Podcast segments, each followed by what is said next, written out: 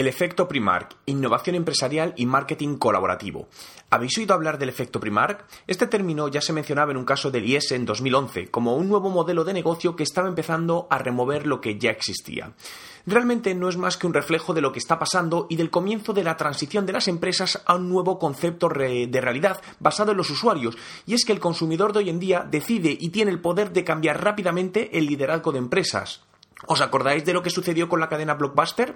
Esta rotura y creación de nuevos modelos de negocio está sucediendo poco a poco en distintos sectores, el sector musical, decoración, el editorial, el de la moda, donde vemos empresas precursoras como pueden ser Primark o IKEA y empresas adoptivas del modelo como la española Shana, donde muchas veces se asocia este modelo al formato low cost, pero no tendría por qué.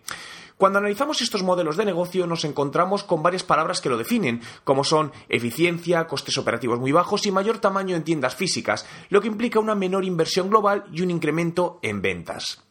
Pero, ¿qué sucede con el marketing de estas empresas? Se basan en el boca a oreja, es decir, en colaborar con los usuarios para difundir su marca y sus productos. ¿Cuánto invierten las empresas en publicidad corporativa? Si analizásemos estos datos veríamos que presupuestos millonarios, pero pregúntate, ¿confías en una campaña de marketing donde alguien de la propia empresa o un actor contratado te dice lo bueno que son sus productos o servicios?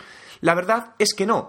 Entonces, ¿por qué seguimos invirtiendo tanto en marketing puramente corporativo en lugar de desviar parte de esa inversión en acciones de crowdsourcing donde trabajamos junto a nuestros clientes como prescriptores?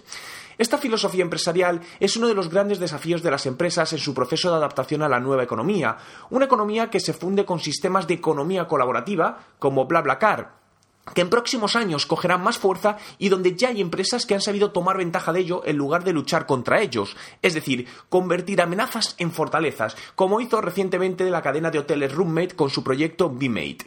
En resumen, no se trata de que los modelos de negocio han cambiado y debemos adaptarnos al nuevo cambio, sino de que los modelos de negocio están en constante cambio, cada vez a una velocidad mayor y las empresas debemos ser capaces de establecer procesos constantes de innovación empresarial donde lo digital y el nuevo consumidor supondrán más de un 60% del éxito del negocio. ¿Qué opinas de esta nueva realidad empresarial? ¿Una realidad de vida o muerte?